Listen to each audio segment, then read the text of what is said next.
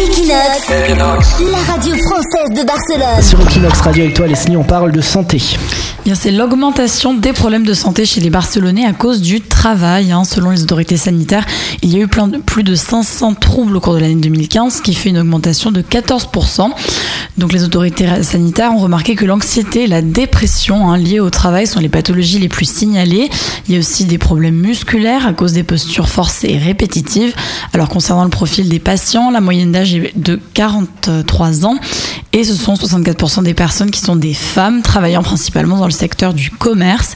Alors l'agence de la santé catalane a dénoncé le manque d'appui euh, des supérieurs et des exigences trop importantes. Alors on pourrait penser que Barcelone, avec le soleil, quand il pleut pas, la mer, tout ça, ça aide au stress. Et non, il y a un fort taux de dépression ici quand on travaille. Voilà, et ce qu'ils disent surtout, c'est que ça a augmenté de 10%, donc c'est assez inquiétant. Ouais.